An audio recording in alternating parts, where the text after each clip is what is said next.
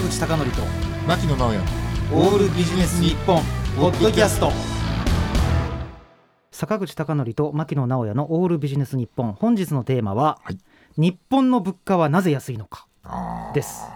なるほど。あのねちょっと私は日本人の給料はなぜ低いのかという本を書きましたがはい。自分の本っぽいタイトルなんですけれども、うん。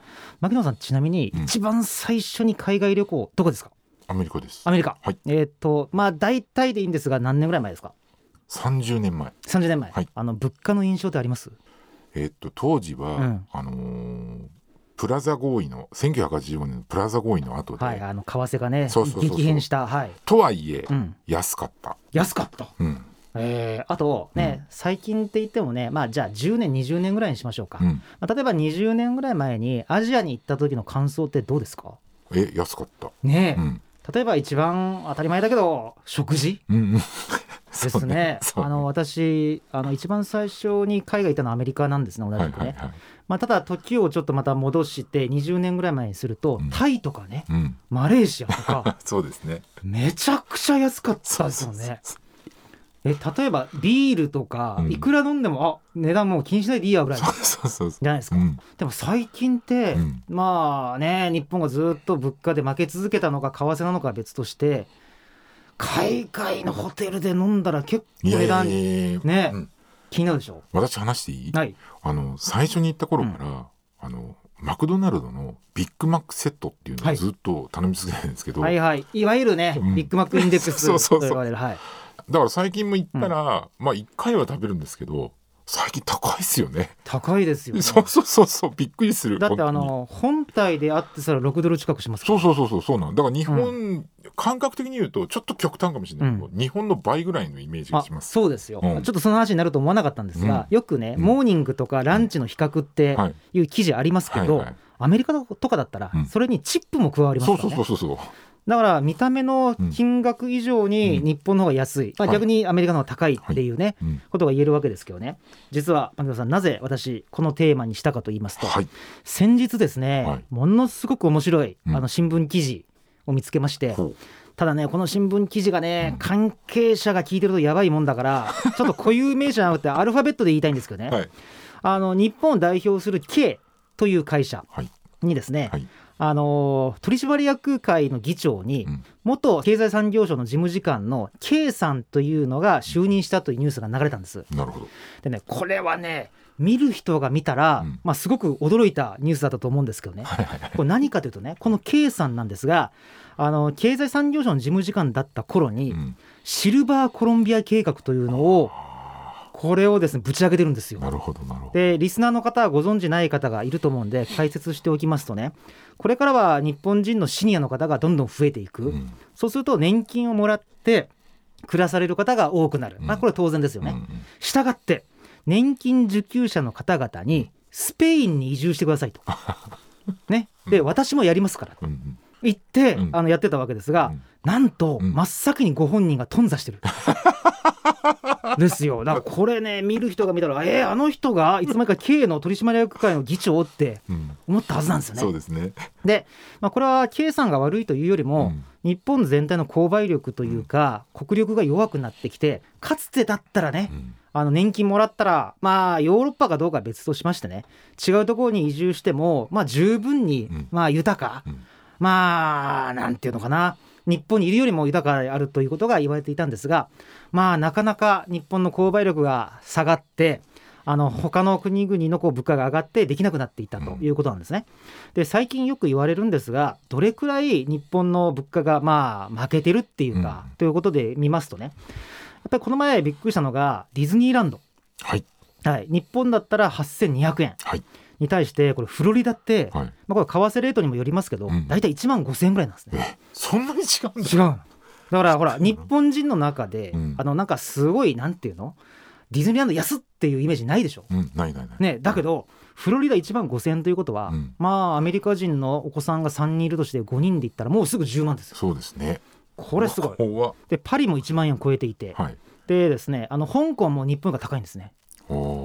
これはすごい。でよくこの話の流れで使われるのが100円ショップですけど、はいはいはいはい100円ショップも、まあ、最近ではね日本でも100円って言いながら300円500円のもの売られてるけど、うん。同じ100円で比べた時にも実にタイは倍以上。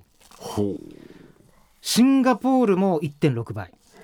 オーストラリアも倍、まあ、米国も倍近いっていうことで100円ショップに現地で行ってうん。日本の弱さを弱さというかね、うんなんか凋落ぶりをこう把握するってなかなかなこれもんだと思いません？そうですね。日本のなんか購買力が先ほどから落ちてるって話なんですけども、はい。実にですねあの途中で牧野さんが言ってくれたあのビッグマックのなんかやつもこの20年ぐらいでもうはるかに米国の方がうん。これやばいぐらいね高くなってるわけですよ。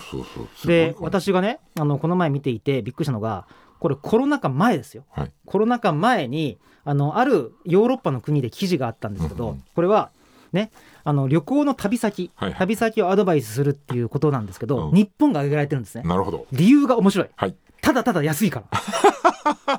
これは日本は落ちぶれたもんですね。いや笑っちゃいけないなこねれ。ちょっと考えなきゃいけないなこれ。しかもね、うん。日本とともに挙げられてるのが、うん。ブルガリアとトルコなんですよ。あなるほいやいやもちろんね、素晴らしい国と思うけども、安さだけで推薦されることになってしまったかと。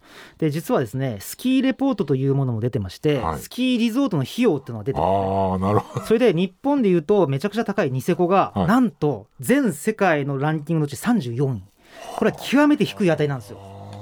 極めて低い値ででこれも同じく安いから行ってみようってなってますこれいつの間に日本でのこんな安い国になってしまったんだと思うわけですけども、先日はですね、うん。あのこれまたネットニュースになってましたけど、うんアメリカのサンフランシスコであの、まあ、日本でいうとこの国土交通省みたいなところがあるんですけども、うんあの住宅政策を考えるときに、うん。それぞれのこう住宅の地価がいくらぐらいで、えーっとそのアメリカ人の年収がいくらぐらいだっていうのをこう対比する研究レポートがありましてなんとうん。2019年には、えーっと年収1400万円の家族、アメリカ人家族をうんうん。低所得者に分類してるんですね。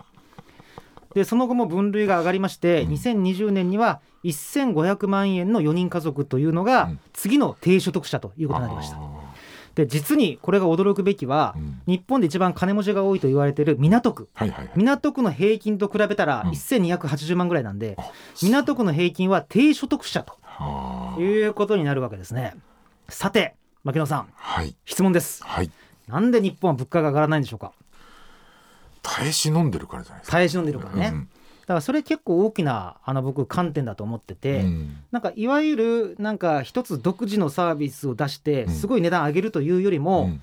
ぐっと値段競争うんってやつやってますよね。うん。それはやっぱりあれなんだろうか？あの値上げをこう申し入れないっていう文化があるんですか、そうですね。あのうん一般にこう消費者に売るものでもほらステルス値上げみたいなうんあの分量を減らうん。して値段を維持するっていう、うん。だから非常にその値上げに対するやっぱりその嫌悪感というか、うん。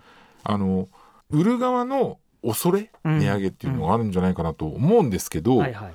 私はどっちかっていうといやまあ適度である必要はあるけれどもなんかどんどん値上げした方が、うん。実は日本経済ってあの経済成長もするしじゃないかなと。あそうですよ。うん。だからあの値上げがね拒絶感を持ってるっていうんだったら、うん。別に50年前も一緒だったはずで、うんうんうん。別に当時はずっと値段上がってるんでおっしゃる通り。まあ、日本人が値上げしたくないだけで説明はつかないと思ううんんですね。でねそこでねうん。うん私いろいろこれ調べたんです、はい。調べたらね、うんもう一個日本の問題点が分かってきまして倒産しにくい。あこれねいろいろ調べて僕びっくりしたんですけど、はい。まあ、日本ってね企業を倒産させようと思ったあ、ら、なんか裁判所に行って、うん。債権のとか債務の処理をしてとか、管財人がついてとか、うめちゃくちゃもうめんどくさいうんわけですよ。あなんでこうまあつなぎ融資で、まあ、ゾンビ企業というつもりはないけれども、うん。ずーっと継続してるし、うん。取引も比較的日本で切らないから、ずーっとなんか低生産性のうん。ちょっとアクセントおかしかったですね。あの低生産性のね企業が生き残ってるんですけど、僕ねアメリカって調べてびっくりしたんですけど黒字だろうが何だろうが倒産処理できるんですね。これって。うんいやこれはなかなか面白いなと思ったわけです。で手続きそのものも結構簡素的だ。簡素化っていうかね、うん。あの裁判所って基本的に監視してるだけなんですよ。ああなるほどね。うん、あの日本みたいにあの裁判所ががっつり入ってうん。何かをやるんではなくて、基本的に当事者同士の決定に任せますみたいな感じなんですなるほどなるほだからよく日本っていうのは人材の流動化っていうのがあんまり良くないって言われてるんですけど、うんうんうん。実はね僕ねもう一つね企業の流動化っていうのもやっていかないとどんどんどんどん新しい地でもちろんそれが値上げというものにもつながるし商品を新しく出すということにもつながると思うんですが活性化というものにつながらないんだろうなと。企業の流動化って新しい視点ですうねと思いまして、うん。人材だけじゃなくて企業の流動化、うん。それによって、まあ、生産性を上げていって値段を上げていって、まあ、それがひいては給料にもつながっていく、うん。こんなサイクルをこう実現しないといけないなっていうふうに思いました。なるほど。えーということで、えー本日のテーマは「日本の物価はなぜ安いのか」でした。はい。えーということでですね、えーっと本日のテーマは日本の物価というところから日本のなんていうか行き詰まりっていうところをちょっとお話ししていきました。坂口孝則と牧野直哉の「オールビジネス日本ポッドキャスト。今回はここまで次回もお楽しみに。